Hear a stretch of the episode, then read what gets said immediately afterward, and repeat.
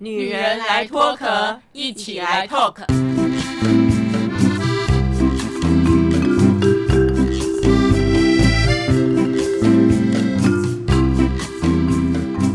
女人的一生中，在每个阶段都有不同的课题与挑战。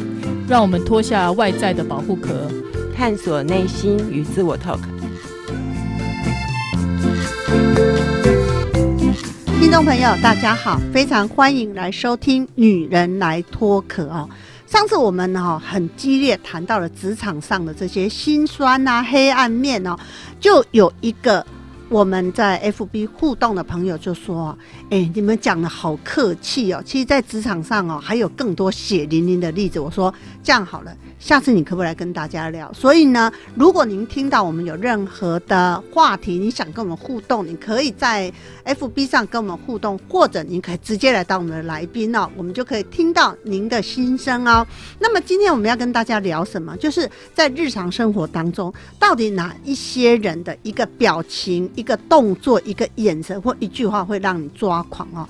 我妈妈过世已经四五年了，我记得我妈妈那个时候哦。呃，在过世的前几年，身体状况不太好。我每次常常就想说，女儿孝顺，自以为是，常常打电话给我妈。但是我只要打电话跟我妈说，妈，我这个礼拜要回家，我妈妈就会抓狂哎、多年以后我才知道原因，说要卖个关子，因为他每次都说我会破题，我这次不破题，我要直接来跟大家聊哦。所以呢，我们要先请我们的阿桃，因为呢，阿桃谈到了这个有没有人哪一句话可以让他抓狂哦？其实就我认识阿桃这么多年来，我觉得他算是一个很温和的人呢。我觉得今天聊这个话题会不会对你而言哦太困难？因为你没有像丁丁这么小人。我本来想要发发表什么的，但是对蛮困难的，因为我真的蛮温柔的。最近就有一件事情惹到我，而且真的是昨天才发生，所以谢谢今天那个丁丁有机会让我在这里讲。我有我去办那个手机的的那个问题，就被那个电信公司惹毛了。为什么？嗯，今天我是有点像是那个哎，那个号码转从 A 加转到 B 加，那个叫什么？西马啊，西马西马西马，然后也是用我的名字，结果呢我就去办了。哎，小姐，我要西马办西马，她说好，哎查查查，结果他就说，嗯，你有欠费哦。我说怎么可能？他说你某某一个时候好像有欠一笔八十六块。他说，啊我说为什么怎么会这样呢？我没有收到账单。他说啊，可能那个时候最后一期都会这样子。好，那我就说那好、没关系，赶快缴。缴完之后他就说，嗯，你有欠费记录，所以有一笔账单的钱你要先付，我才能帮你办。我说什么意思？就是有一只我现在正常在用的手机，它刚出账单，他要把那张账单也要清掉，他才能帮我办西马。那有这种事？我不晓得，当时我就毛了。所以刚刚丁丁讲说，今天讲今天讲的主题是什么事情会惹到我？我不喜欢欠人家。他讲欠钱，我欠费，在那个大庭广众，我觉得那个可能真的是我的锚点。可是他别他在讲你欠钱，别人有听到吗？不是一个柜台一个柜台，为什么别人会那么多次讲到你欠钱的事？哎，可是我觉得我这个有不一样的看法。觉得刚刚呢，那个阿桃呢在讲的时候呢，我我觉得以我认识阿桃这么多年来讲哦，我会觉得我我知道阿桃的点在哪。他的点不是在那个那个钱那个这件事情，因为这件事情真的不是大事，而是有一种呢不被信任，而且呢感觉好像他好像欠别人什么的那个感觉。没错，我觉得呢，阿桃呢就是一个不喜欢欠别人，他宁愿别人欠他，他会觉得怎么好像被当场人家抓到，而且呢来说呢他欠别人，我觉得那个点打到了他。对，应该是的。我后来也想想看，说，哎，怎么会那么容易让我突然间，你知道那个情绪就起来了？我很少这样的，我这么温柔的人。那请问一下，你情绪起来你是怎么样？因为我很想知道你当场是怎么翻脸。我没有翻脸，其实我就是我的翻脸方法就是就事论事开始讲理。那然后我声音稍微有提高一点，我相信在那个嗯，在那个门市应该听得到我的声音。我就是有点据理力争，我说这样不合理，哎，最后的结果呢？他如何处理？他就说公司规定啊。那基本上因为那个账单是我已经本来就转账缴费的，他从来没欠过。可是他就是今天卡在这个原因不帮我办嘛，我就是抱怨了老半天，基本上我就心不甘情愿，还我还是缴了现金。但是我就是后来就放话给他听，我就说我真的觉得你们公司这件事情应该要检讨一下，我觉得这个政策有点问题。我并没有欠费，而且你们那个最后一期账单收费有状况这件事情，很多人都有发生过，就有点像你已经解约了，结果他的最后一期账单还来不及出。今天如果你刚好又临柜，他才有办法跟你收。这也就是他讲到这里我生气的原因。我说我这中间我曾经来门市办过，没有人跟我讲，没有人跟我说我有欠你钱，我不想要欠你们钱。但是你今天我因为来办一个这样业务，你说我有欠费记录哦，是不是让人家很生气？而且我觉得欠费记录这这个听起来哦，就好像说你好像有什么不良记录的感觉。对，我觉得就是那个感觉。不过你知道，这个就是每一个人在乎那个 key 点不一样啊。像有时候我会去办什么事情，他就跟我说：“哎，这位小姐，你欠费。”我说：“好，欠多少？那就来缴啊。”我就觉得那有什么好讲的？不过呢，跟我往来的很多厂商客户都知道，丁丁不喜欢欠人家钱。有些人，比如说货款想要压一个月、两个月的票，我不是哎。我都希望赶快把钱给别人，但是如果一到门是在办什么，说哎你这个有单子欠费什么的，我就觉得那就缴啊。所以我觉得每个人在乎的点真的不同哎。对，没错，是啊。上次在讲说要讨论这个议题的时候呢，我想了好久，我到底对哪一句话、哪一件事会惹惹毛我？但我后来想了想，其实不是哪一句话，我觉得可能是比较多是眼神啊，或者是前面有个情境啊，或者是举个例子好了。比如说，呃，家人叫我洗碗，晚餐啊，吃完饭，然后我可能呃吃完之后，我就先去办点事情，手边在忙。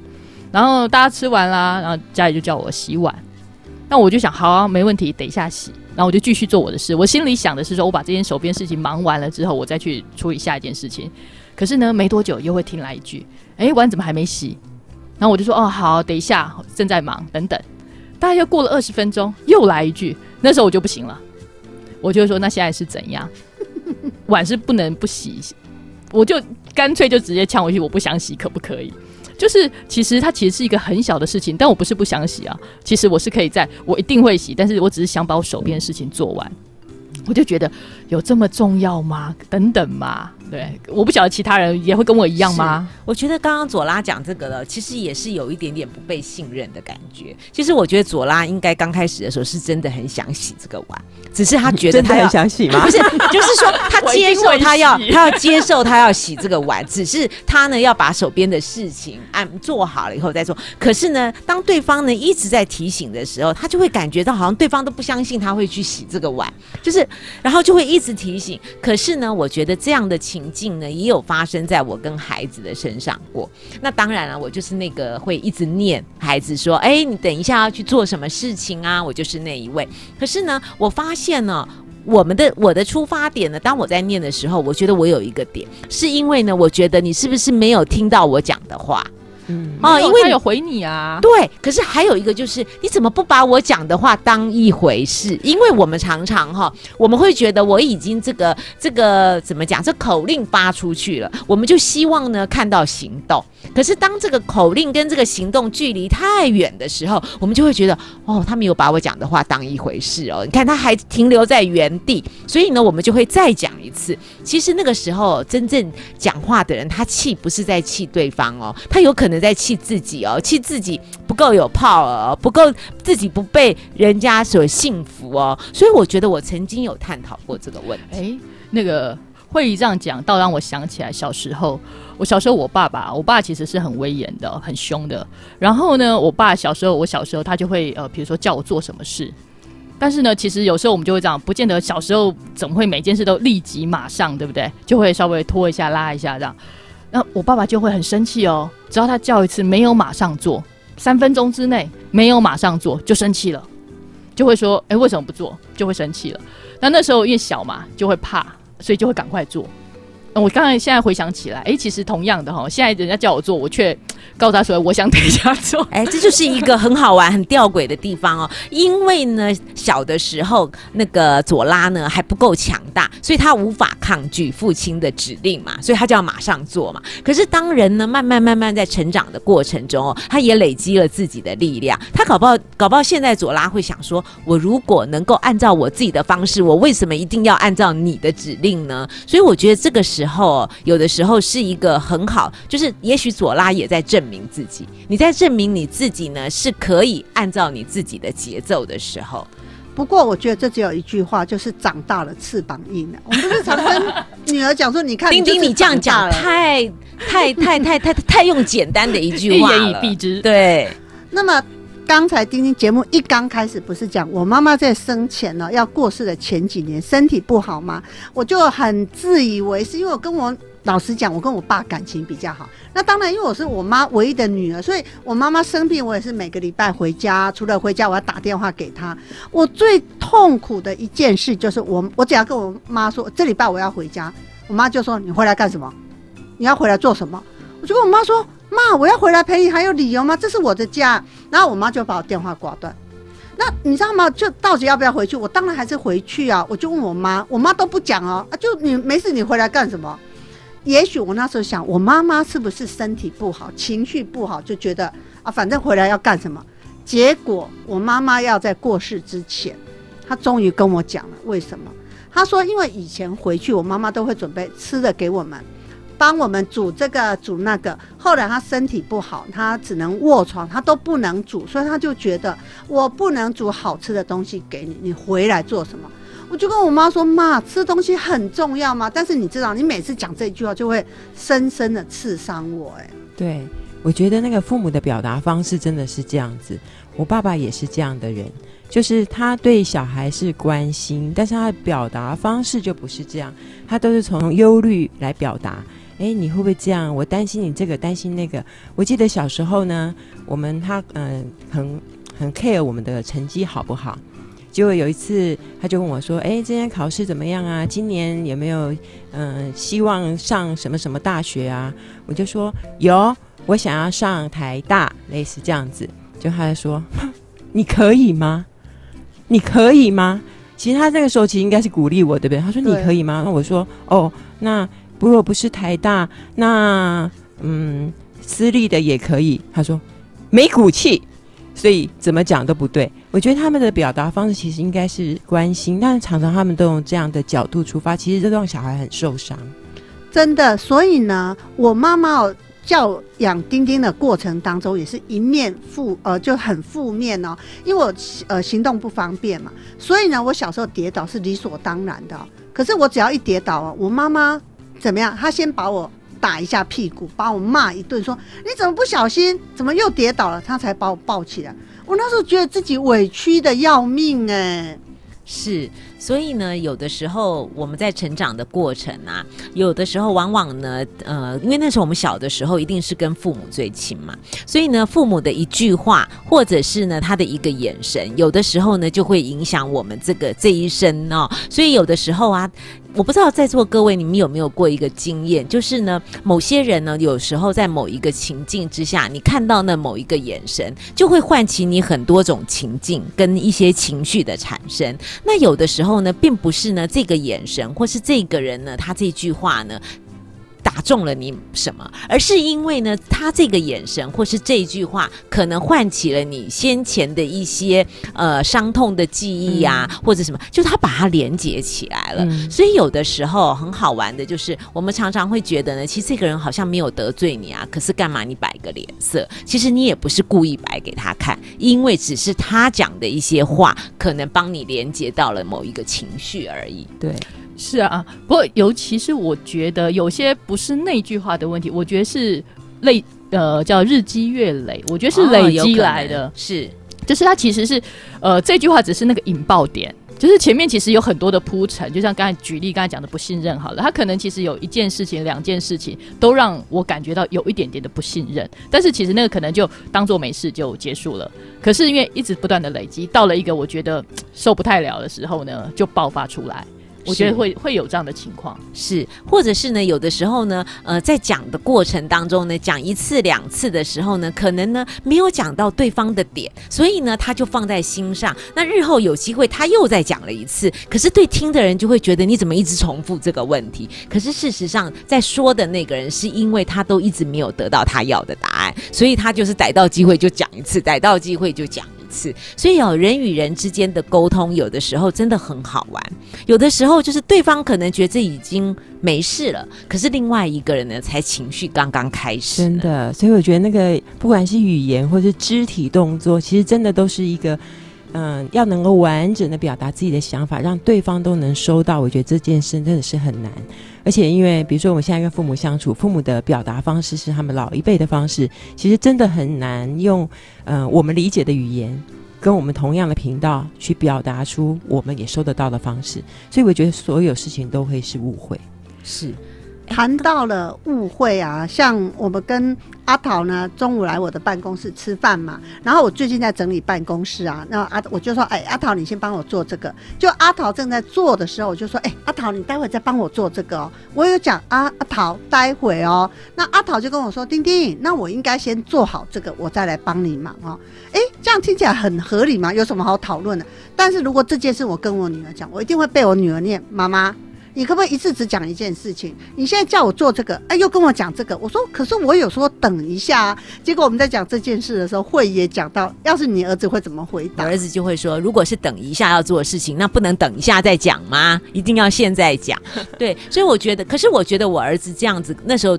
这样呛我的时候，心里当然当时是有一点小受伤，可是也让我明了一件事情：有的时候我们在下指令的时候，真的不要一下子为了怕自己不要忘记，就一下子下了很多的指令。其实对很多人来讲哦，他觉得你这样是在干扰他，而且呢模糊了他，不知道现在到底是要做刚刚的那件事，还是这件事。那这个可能就是一种沟通。嗯，那么谈到了这个下指令的事情啊，有一个儿子最近很苦恼，他说：“丁丁，我爸爸是不是失智了？他一天要打十八个到二十个电话给他哦，然后讲的都是同样一件事情哦。结果呢，有一天他回去跟爸爸讲说：‘爸，你怎么了？你干嘛每天打电话给我，讲的都是同样一件事？’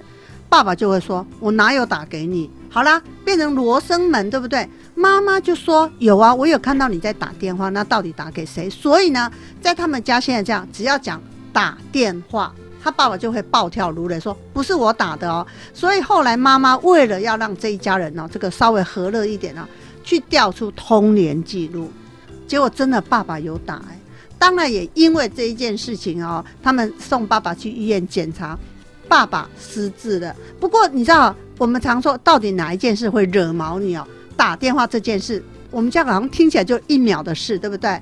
在他们家上演了五年的戏码，爸爸最后才被送到医院去。哇，这的确，不过这个故事，我觉得可能在很多家里可都会都会发生哦。就像呃，我爸爸他其实也会去有一段时间，因为他后来也有失智嘛，哈。那但是我们前真的也都不知道，所以呢，他那时候有一段时间很喜欢花钱，就不断的花钱买东西，那而且买他用不到的东西，然后买了东西又送人。我们就觉得百思不得其解，他到底在干嘛这样子，然后就一直觉得质疑他这样子，然后就会很生气。那他也觉得很生气啊，我没有啊，他就说他没有，他没有乱花钱，就一直说他没有买。然后我们就说怎么会没有买？明明钱就没了，对不对？可是呢，他的确就一直说他没有。我们也是过了好久之后，我们才发现，哎，这的确是有问题的。是啊，其实哦，这个这种故事听起来好像有一点点的悲伤哦，可是，在我的个案里面是真实的发生哦，就是有一个家庭，他们是祖孙三代一起生活嘛。那呢，可是呢，有一段时间啊，那个爷爷啊，就常常呢跟这个媳妇讲说，哎，他为什么钱呢每天都会少一点少一点？然后呢，他后来呢，那个那个他他就说，他怀疑他的那个孙子哦会。常常因为孙子嘛，常常会去爷爷的房间嘛，他就他就跟媳妇说呢，他怀疑呢他那个孙子啊拿他的钱这样子。那妈妈呢一听到这样子，是不是会很生气？因为很担心孩子学坏嘛，哈。然后呢就开始呢就是呃跟儿子那个小以大义呀、那可是儿子当然会说是没有啊，这个孙子就说没有嘛。可是妈妈呢就开始呢觉得要要开始逼问。然后就开始要然后你知道吗？后来最后这个孩子呢，就是会因为他觉得妈妈都不信任他。他呢，就有一次呢，他就他就真的呢，在学校就出了一些大事哦。我要讲的这件事情，就是说，有的时候家里发生这样子类似，觉得好像好像感觉上你怀疑某一个人或是某一件事情的时候，我觉得真的现在，因为现在的人都是活得很高龄嘛啊，所以这个失智这个问题哦，有的时候真的要去正视，不不然的话，就变成说家里有一个老人的失智，大家没有发现这个问题，可是呢，却又掩生了另外一个问题，所以我觉得后来我听到这个事情的时候，我真的是非常觉得非常的难过，因为后来呢，这个小男孩呢，他来我这边做个案的时候，你知道吗？他在我面前哦，到最后都是哇，不停的掉眼泪，因为他觉得他大概有长达两三年的时间在家里呢，家里只要任何东西掉了。或是不在了，或是怎么样，他都是被怀疑的那个人。所以有一段时间，他就会觉得，为什么他都没有做任何不好的事情，可是他都要被家人怀疑？那是不是他哪一天呢，真的要做一件事情才能够证明这样？然后，所以我因为有这样子一个很真实的案例哦，所以我真的觉得，有的时候呢，很多事情真的要从旁呢，要不断的去好好的小心求证。那我们家就刚刚也发生了这样的事情，就我有不同的处理方式。是，就爸爸也是年纪大了嘛，那个我觉得也是，也许是退化，不一定是真的是失智的这个病症。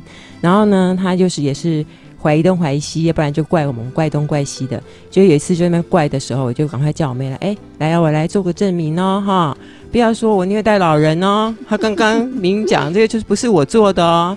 所以我们家就这样嘻嘻哈哈就过了。其实我觉得有时候就是家里面有老人家，那个大家真的有时候要团结，然后要把这个事情可能真的要开诚布公，可能谈清楚，共同把它变成是一个问题。那如果不讲失职这个问题，我想讲一下有一件事情呢，是我一直以来觉得这个讲出的四个字，我会觉得非常的在意的。这件事我可能也跟慧怡说过，就是只要有人在办公室或者在一般的工作上。跟我互动之后，跟我讲说：“哎呀，能者多劳。”嗯，哦，他前面我做到死都没有关系，但是他只要讲能者多劳这件事情，我觉得我那个马上有一个好像有开关被打开。你知道，你知道我们这种人就是事情，如果听众朋友听我们很多集，就会知道很多事情我都是现在自己先做好的，或者我会做很多很多，嗯，大家都不先做或者不想做，我都会先做起来的。但是只要后面你就讲这句话，好像是我活该应该做的，嗯，你知道就有那种心情，就觉得说你能干啊，你做，是或者说哎呀，就丢一句话就给你表示说拜托你啦，嗯，做做啊，好像变成说你多做是很合理的，对，他就给你一个帽子嘛，能者多劳。啊，因为以前其实就是到现在，只要是你只要跟我说谢谢就好，是。或者说辛苦了。嗯，但是只要讲能者多劳，不管这个人后来是善意还是恶意，我就会觉得我好讨厌这四个字哦。对，可是我觉得这样很为难别人呢。譬如说，假设我如果都不认识阿桃，搞不好我真的是觉得你好能干，我要赞美你。能者多劳是一个。多好的形容词，没想到就触碰到你的点。对，我觉得这样也很为难我们。当然，我不会对你生气啊，我就会明白讲这个四个字我不太喜欢，因为有一些不好的 那如果有人白目就觉得好啊，我就故意要利用你这个弱点来激怒你呢？其实现在不会了啦。我觉得就是我自己很清楚这四个字对我代表的意义。以前可能会觉得你讲这个就是要把工作赖给我嘛。但是这个都是后来，其实自己成长之后就不会。但是很明显的就是，只要有人讲这四个字，其实那个感觉，其实我觉得不是善意的多，其实是恶意的多。那么聊到了，到底我们在生活生命当中哦，谁讲什么话会变？激怒呢？呃，最近我二女儿好像跟她男朋友有想说要分手。那你知道他们两个在不同的国家嘛？这个时候说要分手，是不是讲不清楚？就是靠电话啦、什么 FB 啦、赖什么在那边微信在那边讲哦。那我女儿的那个同学就就说啊，他一定是有新欢的，他要跟你分手，不然干嘛不等见面的时候讲哦？然后呢，我觉得我女儿就是这样，她就跟我说妈妈。好像人都是这样哎，一说男女要分手就会被激怒嘛，就说你给我讲清楚。后来他当然为了这件事情哦，也从未想要讲问清楚、讲清楚。到后来，因为现在疫情的关系，还碰不到面嘛，我就跟他说，嗯，你要不要试着想，也许搞不好有更好的人在等你，哎。那他跟我说：“妈妈，对了，我是这样想，可是啊，人就是这样啊，哎，莫名其妙我就要被分手，那到底要干嘛？”我觉得莫名其妙被分手，这里面感觉上哦，听起来就是有一种很无奈，然后呢，很无辜的一种一种心态啊。我觉得，嗯，如果以我是。这样子一路走来的经验啊，我觉得这个时候，如果跟一个要被分手的人讲这个话，我真的没有被安慰到，因为他就已经觉得他很可怜了。他被其实有时候你就会想说，我觉得有时候可以反用反击法，你反而可以鼓励他说：“那这样啊，不要被分手，是不是？你现在主动告诉他，你就是要跟他分手了哦。”我觉得有的时候啊。呃，像我也是在这几年慢慢这样走过来，看到，我觉得有些有些孩子，有些人哦，真的是要用反击力法。你用那种关心他啊，那种哦，他反而哦会觉得自己更可怜，然后甚至会恼羞成怒。哎，也许丁丁可以试试看。哎，但是哦，我觉得，因为丁丁的个性就是这样啊，要分手就分手啊，写一封信就好了。其实我很不在乎是不是要当面说分手这件事，所以回归到很多问题的探讨，是不是还要关乎到这个人的个性？是，可是丁丁你要知道，呃，你不在乎说，呃，你你是觉得不管是怎么样形式分手都 OK 嘛？啊，那其实你女儿也有可能她不是那么在乎形式，而是她真的不想分手。哎，这个问题我们讨论过，所以我就跟他说：好了，现在按兵不动嘛，因为疫情的关系，你又不能移动来移动去，那你能怎么办呢？我就说好吧，这个时候给自己一个沉淀的空间。不过以丁丁哦，这个在跟女儿相处，基本上我不大想安慰她。哎，那这样听起来好像这个妈妈不好，其实不是，因为呢，我二女儿桃花不断啊，搞不好安还没有安慰好，搞不好人家又下一段恋情又开始了，那你干嘛要安慰她？他是用重新找到新生命、新生活来安慰自己。不过我比较好奇的是，他说他不喜欢被分手。这其实还我听起来蛮有玄机的。会啊，其实我以前也曾经有过这样，我觉得这就是一个输不起的概念，是嘛？所以不想输啊，所以主动分手，说不定问他说他想哦。所以我就是用我自身，我就会想说，哎，如果今天这个人告诉我说，对你你不想输，对不对？对我们主动出击，我我主动告诉你我要分手，我不想跟你在一起了。我跟你讲。难怪有人说连面对面讲话都会讲不清楚。刚才呢，我们的会议跟左拉都没有听清楚。我女儿不是不想被分手，她是觉得要当面讲，而不能透过文字、透过电话来讲我们要分手。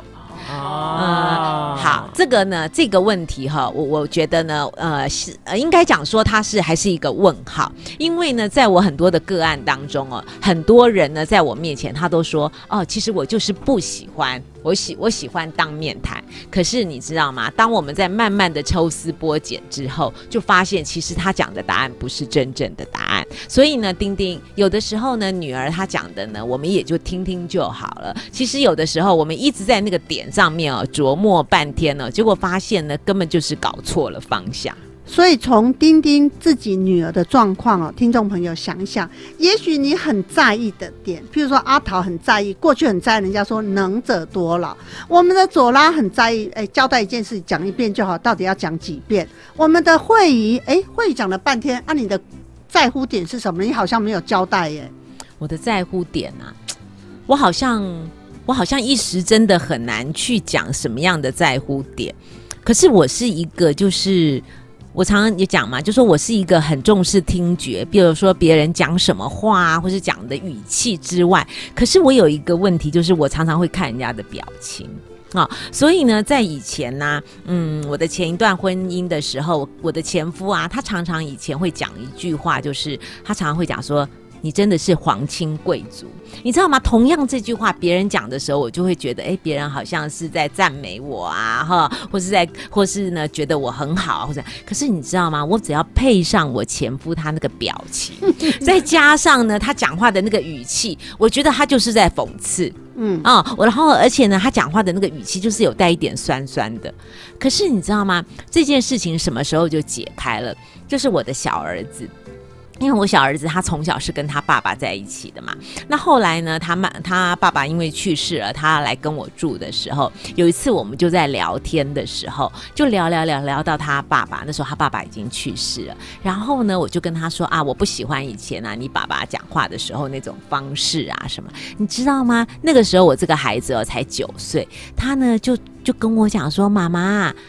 其实哦，爸爸他不是只有跟你讲话这样，他跟每一个人讲话都这样，你知道吗？在那一刹那，我觉得我这个结就解开了。我觉得那个是他的问题，而不是针对我。以前我都一直认为哦，我前夫就是跟我讲话很喜欢呢，用讽刺的那种酸酸的那种语气，我就觉得他就是看不顺眼我。可是，在我小儿子那个时候呢，一个小男孩哦，他这样子跟我讲话，这样讲出来的时候，在那一刹那，我好像就像解锁了一样，我就发现说，哦，原来是这个人，他讲话就是这样子，他的就是他讲就是这个人。他的人格特质里面，不晓得哪一个地方是心理不平衡的。他很多事情，他讲话的时候就是喜欢用这种语气哦。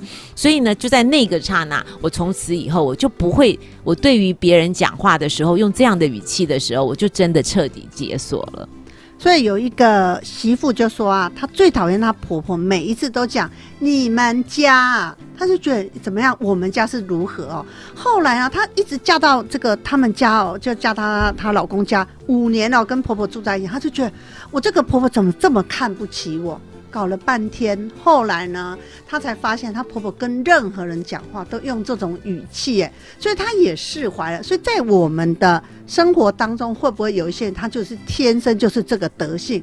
可是呢，我们还拿了鸡毛当令箭。对啊，我觉得有时候是真的是你站在那个人的角度，或是多多去了解一下，或许我们不会这么执着他讲出来的。哪一句话、哪个字，或者是他什么表情，那个可能真的都是跟他的家庭有关，或者他本来就这样的展现。结果我们纠结了那么多年，其实想想是有点浪费时间，对不对？是，就像我们的阿桃去电信公司办。这个程序呢？结果人家跟他说：“对不起，你还有一张欠费单。”搞不好那个人也很委屈啊。这句话我不知道，跟几百个客户每天都要讲这句话，为什么就会中了他的点？对啊，但是我还是跟他沟通很客气啊。我刚跟大家讲，就是我还是把这件事情做了 ending。我就是在线上做问卷的时候，把事情给写了。我觉得好小人，我觉得，因为我真的认真想一下，他们为什么会有这样的规定。我可以理解，原来是我那一期账单，其实我不是欠费哦。他因为我比较金额比较低，他两期合并一起收，结果他把第一期当做是欠费哦。他不了解那件事，我其实我没有去，我没有去求证，但是我用这样来跟我自己解释。我觉得那个等于人家账单未对对，就也是一个欠费嘛。是，那当然就是欠费这件事就是我的点嘛。我觉得。我我后来没有针对我的这个情绪，我是针对如果你们这样的一个规定跟系统，我觉得是有点问题。因为你明明可以找得到我，但是你不跟我收钱，你等到我来好像是自投罗网了，然后你跟我说你欠我钱，这很怪哎，你应该要来追债的啊。所以我们聊了这么多，不晓得在你的日常生活当中有没有哪一个人的眼神、表情、口气让你觉得很刺到你的心呢？大家可以思考一下哦。我们下次见。